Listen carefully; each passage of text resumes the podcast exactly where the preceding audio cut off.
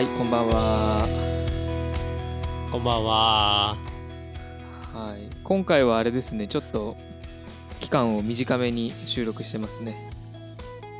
そうですね、まあ、あの前半戦、前回収録して、はいやっ、ぱりね、後半戦、あの、まあ、入院 話の、いやいいね、すいません、なんか自分で聞いたらすごい文句ばっかり言ってる感じで申し訳なかった、本当に。いやけどね、あのストレスかかる空間でね、文句の一つや二つは出ますよ。まあでもおかげさまでですね、もうほぼほぼ、あのー外出るとき以外はもう普通に歩いてて、ね、はい。いやなんかもうクララが立ったみたいね。な、ちょっと感動を覚えましたよ、この前、こうスタスタというかね、まあ、ちゃんと、なんか松葉杖なしでこう、まあ、ゆっくりですけど歩いて移動してる姿を見て、ちょっとこう、なんか、そうようやくほぼ2ヶ月ぐらいねそうですね。まだもうちょっとねかあの万全になるにはまあまだかかるんですけどでもまあ日常に支障がないぐらいにはもうなってきたのでいや良かったですねいやー、本当に、えー、通院が終わるのってまだ全然先なんですよね。えー、っとねどうかな。2月中ちょっと通うかな。ちょっと通うっていうかそうですね。診察は多分今後もしばらくは定期的にやるかなと思うんですけどあのいそれより、あれですかね。なんか足の動き方とか歩き方とかの補正が2月いっぱいぐらいはやるかなって感じですね。あーえちなみに自転車って焦げるんですか？自転車はなんかねリハビリでそういうマシンに乗ったけどまだダメですね。ああうまく動かせないっていうか。うーんそうね。体重今のところまだねあの体重全部かけられない状態なんで、はいはいはい。うん、自転車、まあ、今週末ぐらいから乗れるのかどうかみたいな。うーんまあ自転車乗れたらねだいぶだいぶそうですね。移動温泉もねピュッて行ける感じで。そうですね。うん。でもまあ今はなるべく歩くようにしてますね。あの要はその使ってなかった分筋肉がないんで、はい。うん、足めっちゃ今細くなってるんですよ右がただでさえ細いのに。そうびっくりですよ本当に。えそれなんかやっぱりその体重計に乗ってあ俺痩せたなって感じなんですか？あ体重まあ体重計はそうね。最近乗ってないから分かんないけど。見見た目でもう明らかに左の方が太いんだよね。ああやっぱり全然動かさなかった分筋肉が落ちてるんですか？うんなんかそんな感じですね、うん、げっそりしました右足がげっそりね。はい。あでちなみに前回から始まったあの質問箱コーナーですけど。ああそうそうそうですね。あのえっ、とね前回は運動会の話でしたね。今回はどれをいきますか？えー、っとね、そうですね、結構いろいろあって、せ前回からのアップデートはね、ちょっと2つぐらい書いたぐらいなんですけど、うーん、みんな何を聞きたいのかなっていうと、そうですね、あーこの、ちょっと、なんていうんですかね、カップルネタでちょっと攻めたいですね。カップルネタ。えーカップルネタというかこうさ3種類あ3個それで来てるんですけどどはいれがいいかな。彼女と長く続くコツっていうのが1個質問できてますね、それはちょっと わかんわかんない。わかんない。まあ僕もねあのすちょっと専門外なんでね。えちょっとほ次次ありますね。次。次。あで今日今日来ていただので面白いなと思ったのがはい疲れた時のリフレッシュ法ってやつですね。もう全然関係ないですけどさっきのあー疲れた時のリフレッシュ法。これ結構人それぞれじゃないですか本当にこれは。えーっとね僕はねえー、まあそうですね。なんかこう自分が好きなこう例えば写真だったり、うん。まあ映像作成だったり、まあ、自分が好きなことに没頭することと、まあ、やっぱりねお風呂ですね。そうだよねお風呂だよね。そう。で本当にね僕めっちゃお風呂好きなんですよ。で家でも普通2時間ぐらい入るもんね。もうねなんか独身の時はもう土曜日予定がなかったら午前中3時間ぐらい入ってたりとかね。あそんなに入ってるんだ。そう。いやもうねそれはさすがに自分でも入りすぎってちょっと思いますけどうんなかなかねやっぱ平日もできたら1時間ぐらい入りたいかなっていう感じですね。そうなんそう。でもいいって言うよねそのあんまりこう高温で高い温度でね入るとあれだけどゆっくりこうちょうどいいかちょっとぬるいかぐらいのね。そうね。まあ僕結構あのお風呂でお風呂場でね YouTube 見たりなんかはいはいはい。ウェブでいろいろ見たりっていうのをしてるんでまあそんなことしてるとこうあっという間に時間が過ぎていっちゃってって感じでまあ大体ねあの携帯の充電がなくなったらお風呂出るみたいな。なるほどそう。か携帯が使える間は入ってるそうなんですよね。え元井くんはどうですか？あ僕はねあの、まあ、家はユニットバスというかあの風呂トイレ一緒なんではいあの銭湯に行くんですよ。週1回ぐらいのペースで。はい。でそこにあるねあのうちの近くはちょいいいスーパー銭湯みたいなのがあってうんうん。まあ値段は700円ぐらいなんですけどあの炭酸泉があるんですよ。えー、ボコボコボコボコボコボコって。で温度がね389度ぐらいでまあぬるいんですよちょっとそこにずっとこう使ってるとこうポカポカしてきて。はい。でなんかあのドラゴンボールのなんていうのあのメディカルマシンっていうのがあって要はその体全部水の中に使ってこう回復する機械みたいなのが出てくるんですけどはい。もうまさにそんな感じ。おーなんか回復が。そう回復してんなーって感じで。へえで僕ね熱いお湯とかあんま得意じゃないんですけどその炭酸泉だけはもう平気で30分ぐらい入ってたりとか。いやーまだまだですね30分。いやーちょっとね意外と長湯難しいなと思うんですよね。あーまあなんかこうそうですね。まあ僕もスーパー銭湯行ったりするときはまあね携帯ないんでねそうねそうそうそう。そうスーパー銭湯はもちろん携帯いじりながらは入れないんで、はい。まあ、そういうのもあって30分かな。はまあでも30分入って他のとこ入ったりサウナ行ったりしているからまあ結果1時間とか1時間半はいるんですけど。そうっすなんかこうスーパー銭湯の俺のルーティーンみたいな。あるあるある。なんかちょっとありません？あるあるあでこうなんかこうなんていうかこの家族連れがいない時間帯に行くとこう本当に風呂を楽しみたい人たちがこう粛々と自分のルーティンをこなしてる感じなんかちょっとるあるね。ねあの雰囲気めっちゃ好きなんですけど。あの本当ガチで体のメンテナンスに来てる人がね。そうそうそう。まあなんかもうなんかププロの顔っすよねなんか。そうなんかあのもう匠の技。そうそうそうそう。粛々とね自分のプログラムをこなしていく。そうそうそうそうそう。いやーあーああいうおっさんになりたいですね。ああいうおっさんになりたい。そうか。いやなんかね僕一回だけ土曜日の午前中にはい朝だったかな。そのあ今日は明るいうちに行ってみようと思って。はい。それはそれでめちゃめちゃ良かったですよ。なんか休日の午前中から入れるっていうのは。ああそうっすね。僕も結構ね土曜日の朝とかね、好きですよ。ただねその後がめちゃくちゃ眠くて。ああわかります。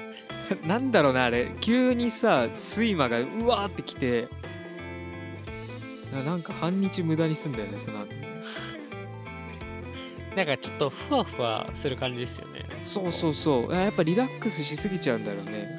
そうなんですよね。まあ多分、まああのまあその、どのタイミングで入るかによって、まあいろんな良さあると思うんですけど、うんいやー。まあやっぱ寝る前がいいですかね。そうね。そうそうそう。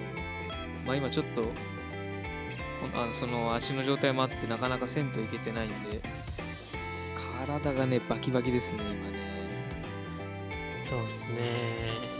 なかなかユニットバスだと、ちょっとお風呂にゆっくりって感じにはなりにくいかもしれないね。そうですねまあまさかのお互いにお風呂でしたけどそうですね。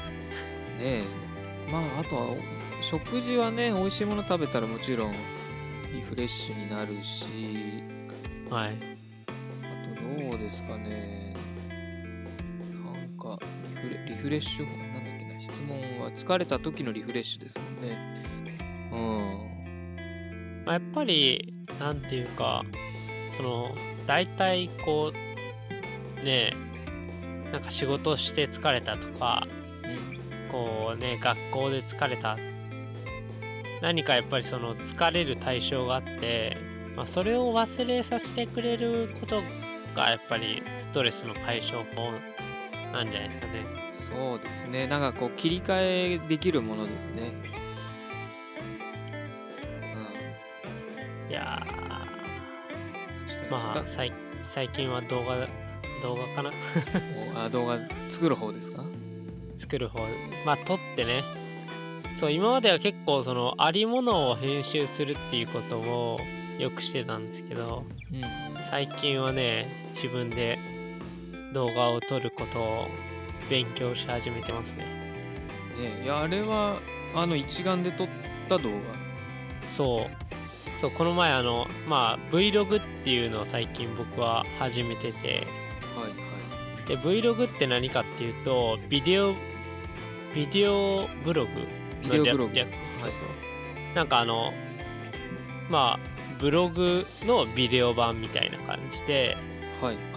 まあなんかこう結構日本のこう YouTube のまあ流れっていうのはやっぱりエンタメ系のやっぱり動画が圧倒的に多いと思うんですけどうん。なんかこう海外ではまあそれそっちよりはどちらかっていうと Vlog っていうかその人の日々の日常をちょっとおしゃれに撮ったりとか最近日本でもあのインディビングさんとかインディビングさん。そうインディビングっていうあの YouTube チャンネルがあってまあそれはあのなんかそのある女性のその日常を投稿してすごいね肩に力入らずに見れるような動画あるんですけどあのある英語で。インリビングか。インディビングです。あの普通に英語でインにリビビングで。そうそうそう。インリビングっていうこれはちょっと僕初めて聞きましたねあ、思うですか、もうこれはさ、もうなんかここ半年ぐらいでもう、なんていうか、急に出てきたみたいな感じですね。えー、Vlog 界の、日本 YouTube の Vlog 界の申請っていうか、これはなかなか、あ、日本にもこういうムーブメントが徐々に来始めてるんかなっていうのが、なんかそのチャンネルは、なんか動画をやまあやってる人の端くれから言わせてもらうとなんかこう 大人の影がをかんどうしても感じてしまうっていう。完璧に消してるんだけどあのねえ彼女の力量だけではこのクオリティは絶対出せないと思うしっていうのがあってまあそういう目で見るのカメラの位置すごいねそうか。そういう目で見ても面白いですね。はいはいはい。あのなんかアングルがね絶妙なんですよねこれ。そうそうそう結構ね最近その普通の有名 YouTuber とかでもなんか Vlog そう。なるほどね Vlog まあ、結構なんか海外の動画を見てるとなんていうかあのテンプレートがあったりするんですけど。でまあ僕も、あのここの前あの滋賀に旅行しに行ってて。はいでそれをまああのインスタってねあの、えー IGTV ではなけなく普通の投稿だと1分以内の動画しか投稿できないっていう制限があるんで、まあ、1分以内でサクッと見れるようなちょっとおしゃれな動画をこの前作って。いやーけどやっぱり一眼レフで動画を撮るっていうことはもうとんでもなく難しいというか、奥が深いということをそこで学んで、まあああいう感じにおしゃれに編集してますけどなんかもう打ちひしがれてもう涙涙というか なんていう俺のできなささっていうのを思い知らされた感じですね。なんかあの動画の画質っていうかなんかあの映像にすごい味があっていいなと思ったんですけどね思いますか？あ綺麗すぎないっていうのが。いやー綺麗に撮りたかった。なんていうのかなんかそのぬるぬる動く動画だとちょっと変じゃない？やっあのねあのそこら辺もぬるぬる動かずに綺麗に撮るための設定っていうのがやっぱりそのあるんですよだからそれをちゃんと僕が今回全然できなかったからもうちょっとねちゃんと設定できるようになったらこう映画みたいな感じで撮れてたんですけどね。なるほどね。いやでも本当映像が日常の中でこうどんどんねあのカットその映像をどんどん出すというか出すなんかその映像表現が当たり前に本当なってきたんで、ね、しかもそのレベルもすごい高い水準でどんどんそういってるの見るとね。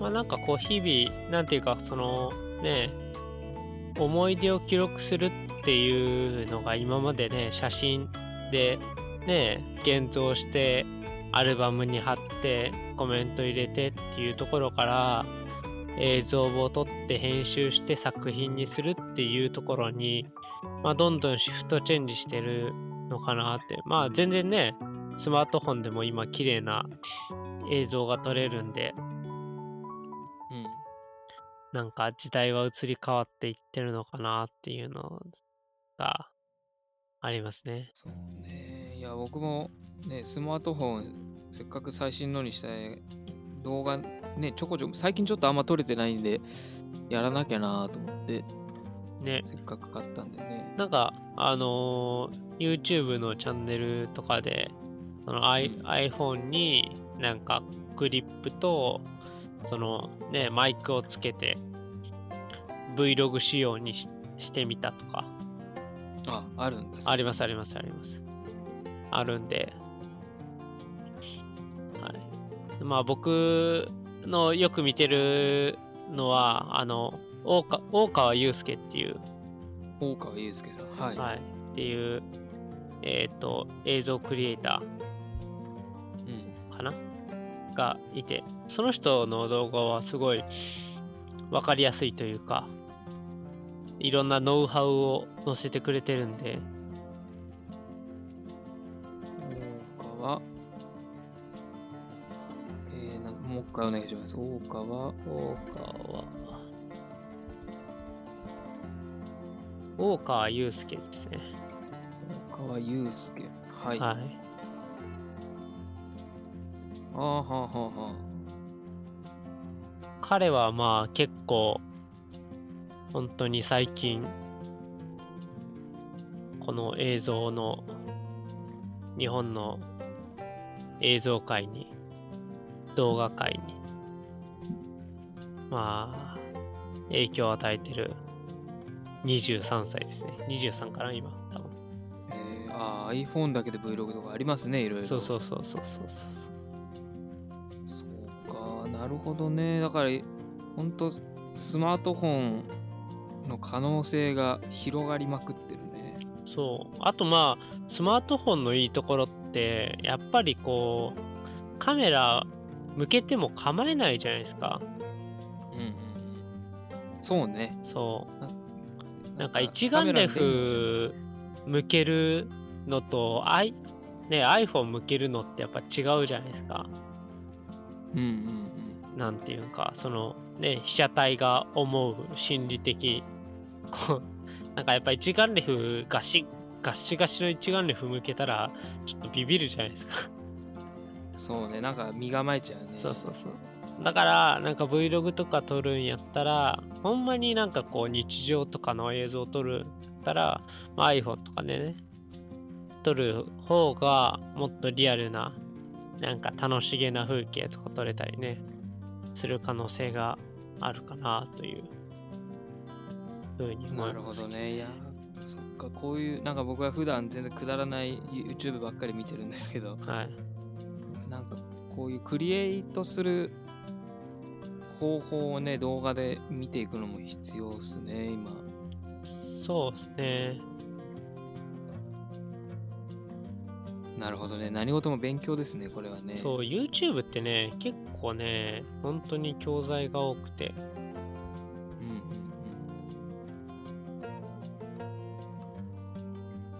ん。なるほど。はいちょっと脱線してしまいましたけど今日ははい。えっ、と疲れた時のリフレッシュ法ということでですねまあ僕らの意見としてはまあお湯に浸かるお風呂に行くってこととまあ好きなことをやっぱやってちょっとまあお仕事だったり学校だったりわかんないですけど切り替えがまあ大事なんじゃないかなっていうところでどうでしょうか着地点は。ああ、いい感じですね。まあ結局一緒っていう。そうねそう。疲れた時ね。まあ無理しないことも大切ですね。まあ、学生は無理すると思いますけどね。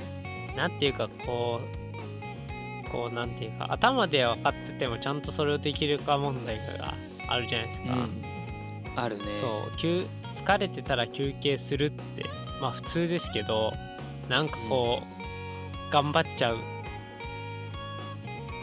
時もあるというかまあ人ってねまあまあ僕はあんま頑張んないですけど頑張りがちなんで皆さん、はい、しっかり休んでね、はい、特に日曜日はしっかり休みましょう。そうですはね、そうなんか社会人になって僕思ったのは本当寝る時間の大切さ、ああそうですね。えー学生の頃ってもう夜中の時間使って徹夜してい翌日なんとか乗り切るとかあったんですけど翌日は翌日のまた別の大変さがあるんで、そうですねうん、無理しただけこう全部そこがあのどんどん後に積み上がっていくだけでもう諦めて寝るっていうのもこれ大切だなっていうのが最近の感想ですね。まあ僕は諦め早すぎて最近ちょっと もうちょっと粘れよ自分って若干思ってますけどね。ああそこの葛藤が。そうそこのねバランスがはい難しいところですけど。はい。じゃあここまでが。はい、ここまでがオープニングっていう超長いあれですねオー、今日はね。オープニングトーク。じゃあいつものあれいきますか。はい、では行きたいと思います。えー無駄話食堂は、教会に行くライフスタイルを持つ人たちのまったりトーク番組です。番組のフィードバックは、ハッシュタグ、MUDAFM、ハッシュタグ、無駄 FM でコメントください。今回のお相手は元井と、えー、矢田が矢田でお送りしますはい、よろしくお願いします。お願いしますじゃあまあからが本編ということで。本編ということでね、だいぶあの盛り上がっちゃいましたけど、そうですね。えっ、と、入院生活の、まあ、後編ですね。はい後編です。後編ねいやちょっとあんま考えてなかったんですけどちょっと前回の前半はなんだろう、まあ、夜のいびきを筆頭にちょっと文句ばっかり言っちゃって。あなんかあれじゃないですか今回はこのポジティブないや入院ってこんなに楽しいことあるよみたいな。楽しいことですよね。えー、っとね何だったかな。まあこれまあまたいろいろ説明しますけど一応ざっくりその見出しだけ言うとあのいや看護師さんと過ごす時間っていうのはやっぱいいもんだなって思いましたね。へへ看護師さんでこれは別になんていうの男性の下心、まあ、まあゼロではないけれど、まあ、そればっかりじゃなくってやっぱなんか頼れる存在なんですよ看護看護師さんは入院中は。はい。でこの話実は別に入院経験のある女性にも話した時にいやもうすごいわかるやっぱ女性でも看護師さんはすごいなんか憧れとか惚れちゃうというかすごい、はいはい。えーすげえなとかなんかなんて言うんだろうね。安心感が安心感そうなんですよ。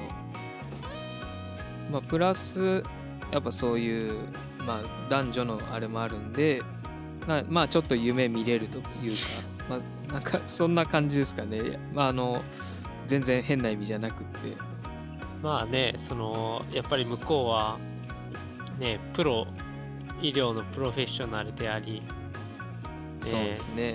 本当になんかいろいろな、ね、お世話をしていただけるんでやっぱりなんかねまあ僕はあんまり入院とかしたことないですけどこう、ねあの健康診断とかでこう採血をこうねあのさらりとやるご年配のあの看護師さんたちはすげえなって思いますね。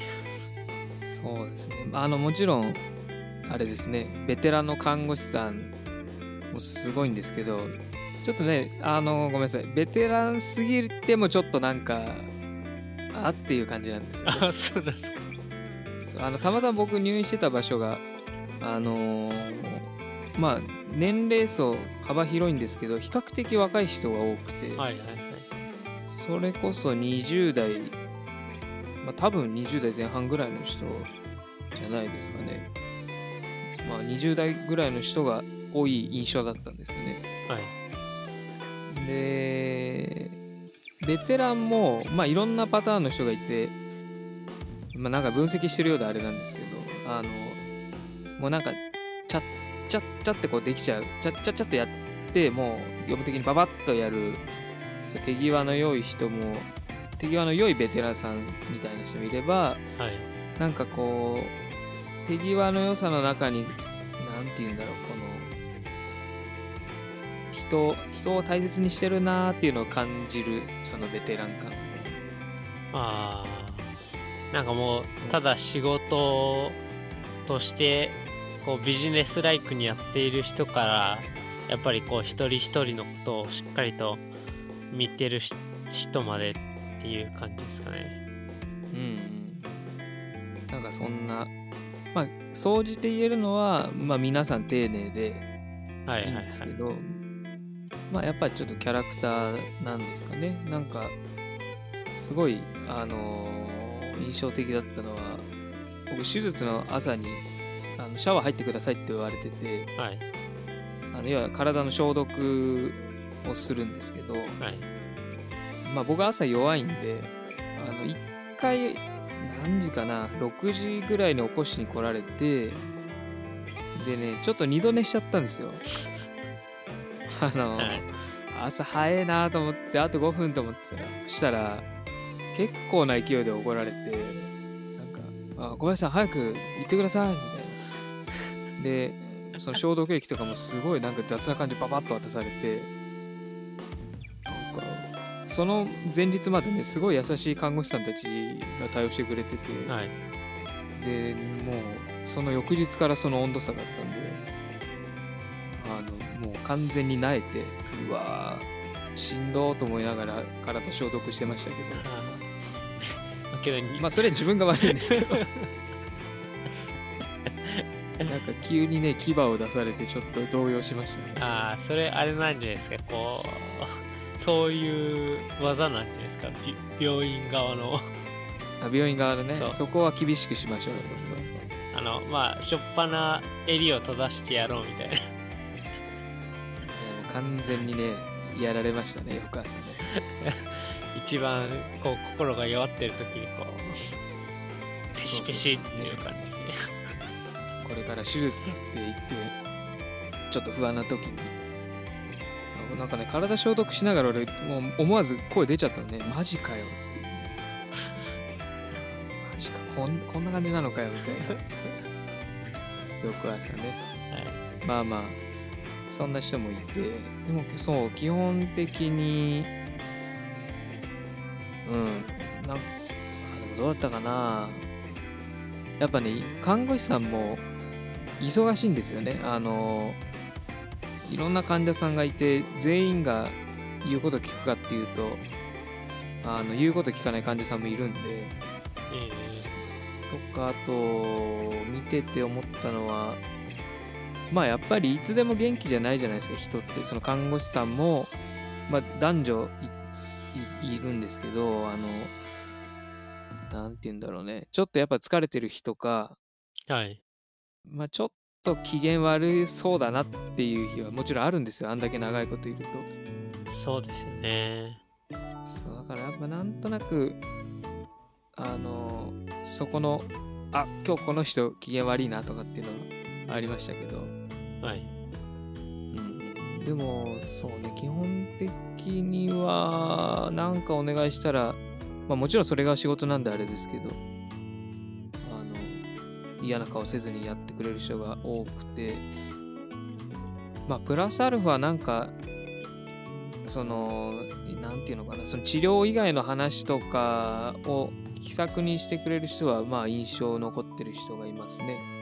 へえー、なんか忙しい中でも雑談できるというかそうそうそうそう。なんか、うん、ちょっとドキッとしたのは、あれだったかな。あの、たまたま歯磨いてて、洗面所で。はいで、あの、洗面所、トイレ、あの別の車椅子乗ってたんで、車椅子トイレの近くの洗面所で歯磨いてて、そしたらなんか他の人が車椅子、あの付き添い、看護師さんと付き添いで入ってきて、であーごめんなさいねっつってこう避けてはい。でまあその人トイレ行ってで出てきた時にその看護師さんにあのトントンって肩叩かれてあなんだろうなと思ったら笑顔で「あ小林さん私今日担当です」みたいな。あなんかそんな感じで距離詰めてくるんだと思ってちょっとドキッとしましたけど。おーなるほなんかそういう看護師さんもいました。どなるほどねあのなんかそういうその看護師さんとはね結構仲良くなったんですよ。たまたま。えー、いやなんかエンジョイしてますね。えまあまあまあまあまあ、まあまあまあ。なんかそういういろんなパターンがありますね。だからこっち側としてはなんかこう変な期待はしてないんですけどなんかね業務的にやってる人もいればそういうふうにこうすごい気さくにまあ僕あんまりね気さくにボディタッチされるとちょっと動揺するんでやめてほしいんですけど。あのーはい。あるじゃないですかね。なんかそう聖書にも触れないのはいい良いことだって書いてあるぐらいなんで。なるほど。なんかね僕結構、はい。あのボディタッチされると動揺するんで本当に、ね、いやまあけどそれはあれなんじゃないですか。そのねえ不意打ちで異性からボディタッチされるとみんなね動揺するしますよみんな。まあそうだよね。だから皆さん異性には不用意にボディタッチしないようにぜひ。なんじゃそれまあけどねね。あの僕の親族でねい看護師まあ何人かいますけど。うん。まあ実際にね確か、まあ、僕の薄い記憶ですけど、あうん。入院に来られた人が旦那さんになったパターンありますよ。ああやっぱあるんだ。あります。でもう一人はあのそこに勤めているあのお医者さんと結婚しました。はいはいはい。あそうなんだ。いや実は、まあ、これ言うの迷ってたんですけど、はいまあ、なんか、まあ、ぶっちゃけそういう入院してる状況にいるんでこの看護師さんっていうのはどういうあのそのねあの結婚する相手ってどういう人が多いのかなっていうのをちょっと調べたんですよ。あそうなんですか。その入院途中入院中にね。したらまあやっぱそう今言ったようにあまあお医者さんかえっ、と入院してる時の患者さんだったパターンも全然あるみたいな書いてあってあそうなんだと思って。であのそのでも患者さんのパターンも実はちょっとだどんな患者でもじゃなくって割とね整形外科系の患者さんとなんかいい感じになることが多いって書いてあったんでえでなんなんでかっていうとまあ他のなんて言うんだろう、まあ、体の内臓の治療とかまああの要はちょっとえーっとねなんていうのかな骨とか関節とかその生活には支障あるけど元気な整形とあの本当に具合悪いパターンがああってその本当に具合悪いパターンだとやっぱり将来を見るときにちょっとやっぱり見据えにくいらしい。ちょっとリアルすぎて悲しくないですか？それ。いやこれなんかでもあの納得したんですよね妙に。妙に。まあもちろん全てが全てそうじゃないんですけど、はいなんかやっぱりそういうあの内臓系で入院してる人よりかは整形とかの方があの要はすぐ割と回復のスピードも速いと。はい。あのでそういうのであの、まあ、将来一緒になるとかをこう見据えた時にイメージしやすいらしいというデータを見つけまして。ああまあけどなるほど。あれですよ。こう一目惚れとかもありますから。まああまあね。人生何が起こるか分かりませんから。そうね。いやほんとほんと。えー、なんかこう入院してて一番笑ったのこととかあります？入院してて一番笑ったこと。えやっぱりこうなんかこうねやっぱ人間観察暇すぎて人間観察してしまいがちって感じですか？そうね人間観察もしてたかな。やっぱゴルゴなんかあった13ですか？ゴルゴ13は一晩で3節読み終えちゃったからね。もうあっという間ですよ、ね、あっという間です。かそうね人人間観察か面白かったことだよね。はい。面白かったことはもうこの際なかったらねもうこの前に引き続きネガティブトークでもいいですよ。ネガティブトークか。面白かったことはそうね。あんまなかったかな面白いの。なんかあんまりね笑わなかった気がする入院中に。そういえばじゃあじゃあ笑わしてくれる。まあやっぱちょっと僕も一発芸ぐらい仕込んでね お見舞いに行ったらよかったですか？いやいやでもねそのそのお見舞いがやっぱりねお見舞いに来てくれた人と喋ってると笑顔になる感じでしたかね。ああなるほど。だからオフの時はこそう。だからまあ多分ね後半はまああんま来てないですけど 1, 1週目2週目ぐらいはほんと2日にい誰か2日に1人誰か来るぐらいのペースで来てたんでやっぱそのまー、お多い方ですかやっぱり。あいや多いんじゃないかな。2日にだって独身の人が家族以外の人が2日に1回来るって結構な頻度だよねえーじゃあ。他にそんな人いなかったね。じゃあ、あ、なんかあの人、人気者や、みたいな。その、ほ看護師の人たちの中でも、この人よく来てるわって。いやーどうどうなんだろうね。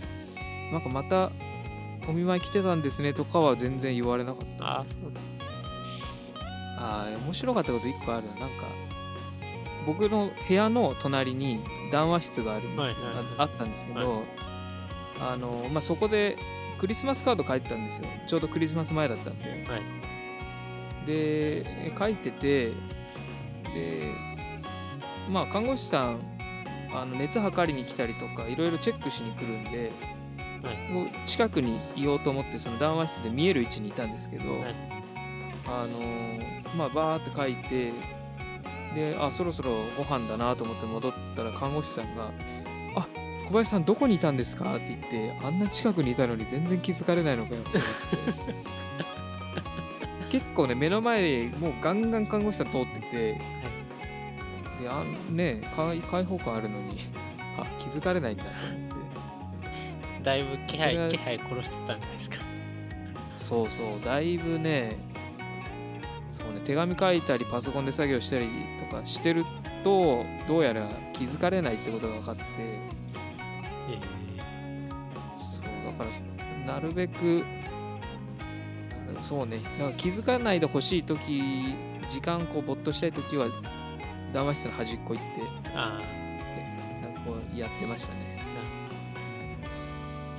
そうそう。でも基本的にそうね。笑わなかったかななんかまあ入院な入院はまあしないのに越したことはないっていうことですね。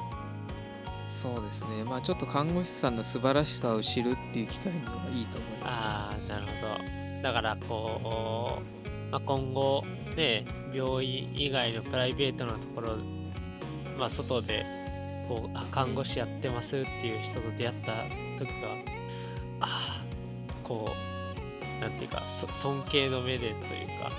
そうねもうちょっとす見方が変わっちゃってねもう。ああいやいつもいつもお疲れ様ですみたいお疲れ様です。ありがとうございます。い ないや大変ですよねみたいな。やーだからもう看護師さんまあ全て知ったわけじゃないけどこの看護師さんの仕事の大変さっていうのを垣間見て。あこりゃすげえなって思いましたね。やっぱやってあの入院して見てるとね。そうですね。まあなかなかねもうほとんどの仕事はね普通に生活してたら目に触れないことばっかりじゃないですか、なんかこうねなんか子供の将来の夢とかね電車の車掌さんとかやっぱりそれはその子供の目に触れてるから選択肢に出てきたっていうところでそうなんか本当に自分の知らないいろんな仕事があってそれでねこういろんなものが成り立ってるんやなっていう一つが今回見れたってですね。そうね。いや本当そうそうそう。だからねあのそれこそ高校生ぐらいまでに入院を経験した人は看護師さん見ると影響受けるんじゃないかなと思いますねあれは、ねうん。いやーまあなんかあこう、はい。なんか思うのはなんか僕がね中学生とか小学生の頃にもっといろんなこう仕事のことを知っとけばよかったなってちょっと思ったり最近しますね。そうねあのーいろんな職業を見て見て、うん、で体験するかどうかは置いてとしてどういう職なのかっていうのは知ることは大切ですね。そういや結局なんていうか進路に迷ったりとかうんなんかねまあ早い早いとこその自分のね決めた道に進んでいった方が絶対いいじゃないですか。ねうん。まあもちろんそのねこうまあそうじゃなくて本当に良い結果が出るパターンもあると思うんですけど。うん。まあなんかはい。まあ入院の話とはあんまり関係ないですけど。最近思うことの一つですね。はい、いやまあなんかそんなちょっと医療従事者にかなり触れる機会だったんで入院っていうーのは、はいはいはい。からなんかすごいそこの大変さとかも知ったしあとなんかあこの仕事って素晴らしいなっていうのをすごく感じましたね。うん。僕もなりたい。僕もなりたいやだだね。もう今はちょっと無理ですしね。あのものすごくそこに行くまでも大変じゃないですか。学校のレベルの高いやっぱ学部だと思うんでそこに入ってさらに実習もあってまあ元井君のポジションもなるの大変だと思いますけど。まあまあまあまあまあまあまあ、まあ、何事もねあのー、はいそのポジションにつくまでっていうのは本当にあの気持ち悪くないいつもいつも気持ち悪い吐きそうだなっていう毎日を過ごす時もありますよねそうですねまあまあ、働いてたらいろんなことあります。いろんなことありますね。そうですね。まあなんかその中でこうどう自分のマインドセットを調整していくというか、うん、考え方変えていくかってところかなと最近思ってますけど。そうですね。まあ、あの、ちょっと仕事のこと考えるのはやめましょう そうだね。まあまあまあまあまあまあ、まあ。仕事。まあ今ね何でもお金になる時代になってきてるからねこうどうなんでしょうね。あの自分のちょっと辛いことを辛抱する期間も必要だしまあそれを経験してした上でちょっとなんか楽しいことにチャレンジしてみるのもありだし。辛い時は、あれですね、友達とご飯行ってリフレッシュしたりとか、とにかく切り替えが大切ですね。そうですね。うん、引きずらないようにっていうじゃあまあ最後に一個ネタをはいいこうかなと。はいい、いですか？まあけどもう時間はい結構来てますよね、まあまあ、でも、おネタまとめていただいて、はい。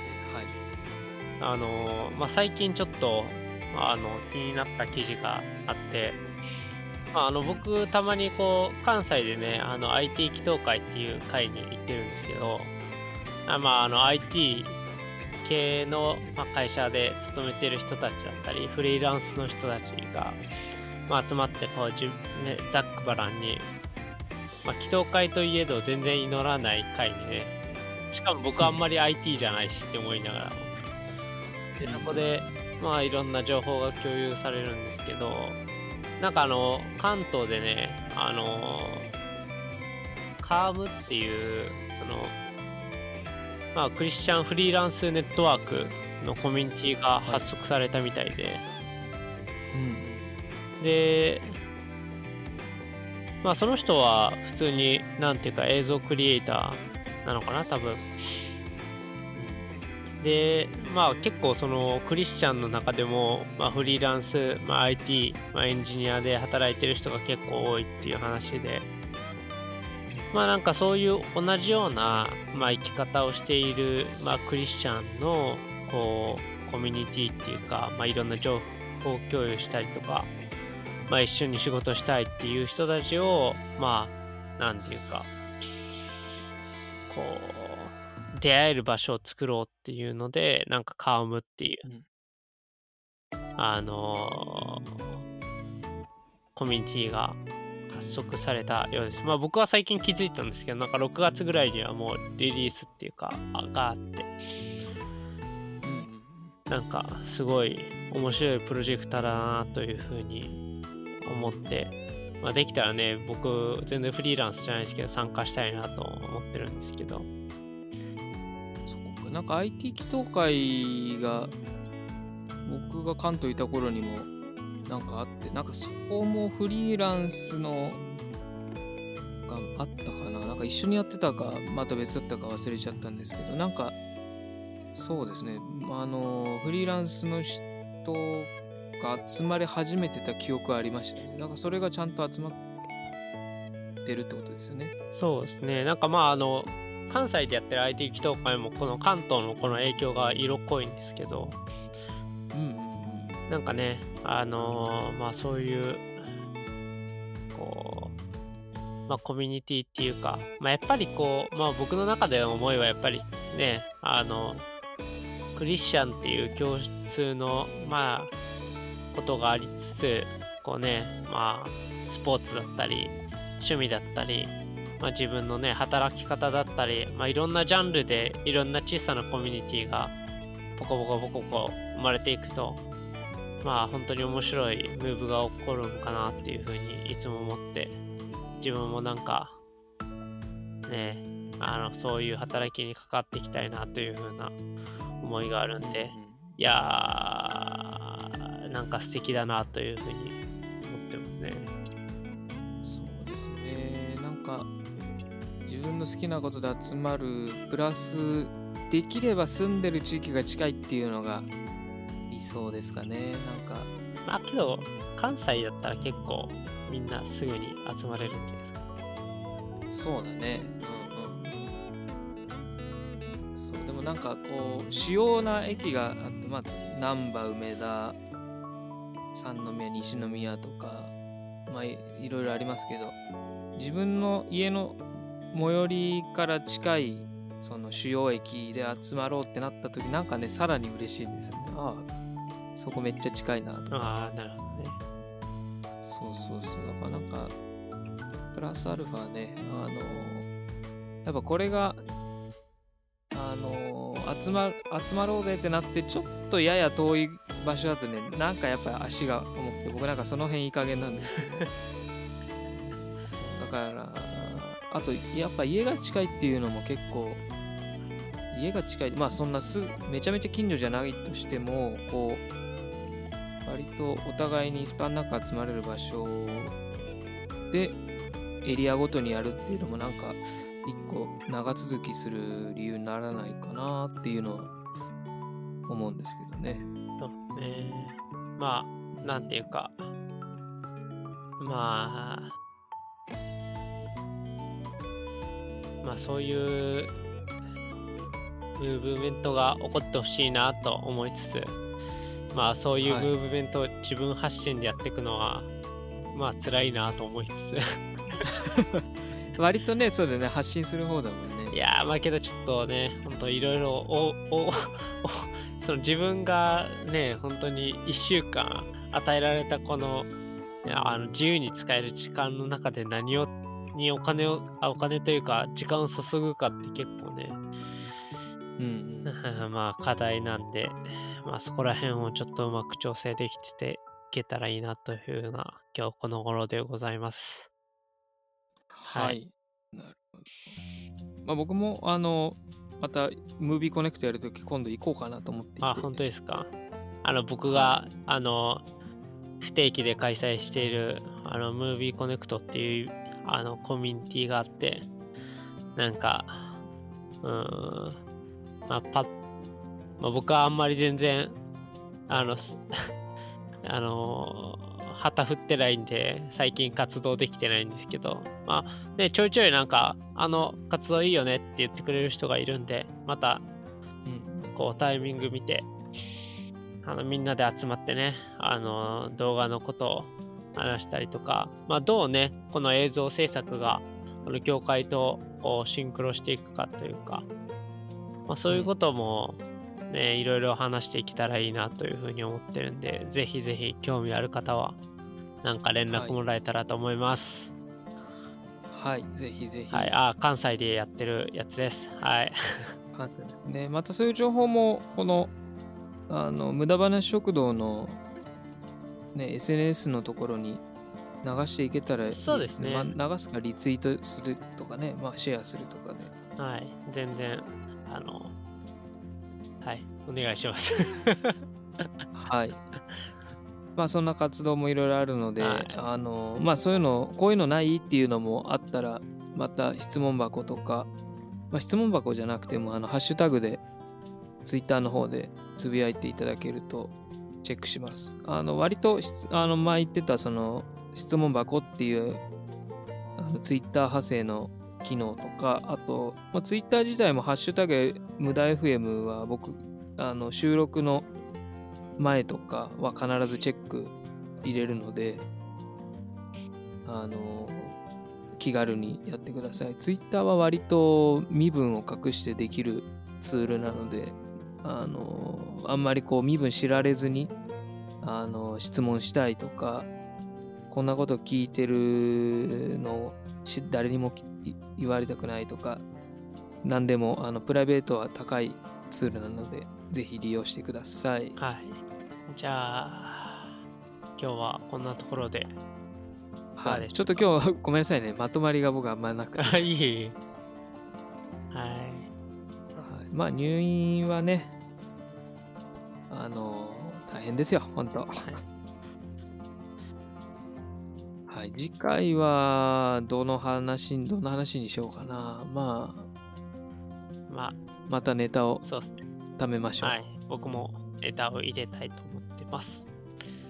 はい締めの一言お願いします。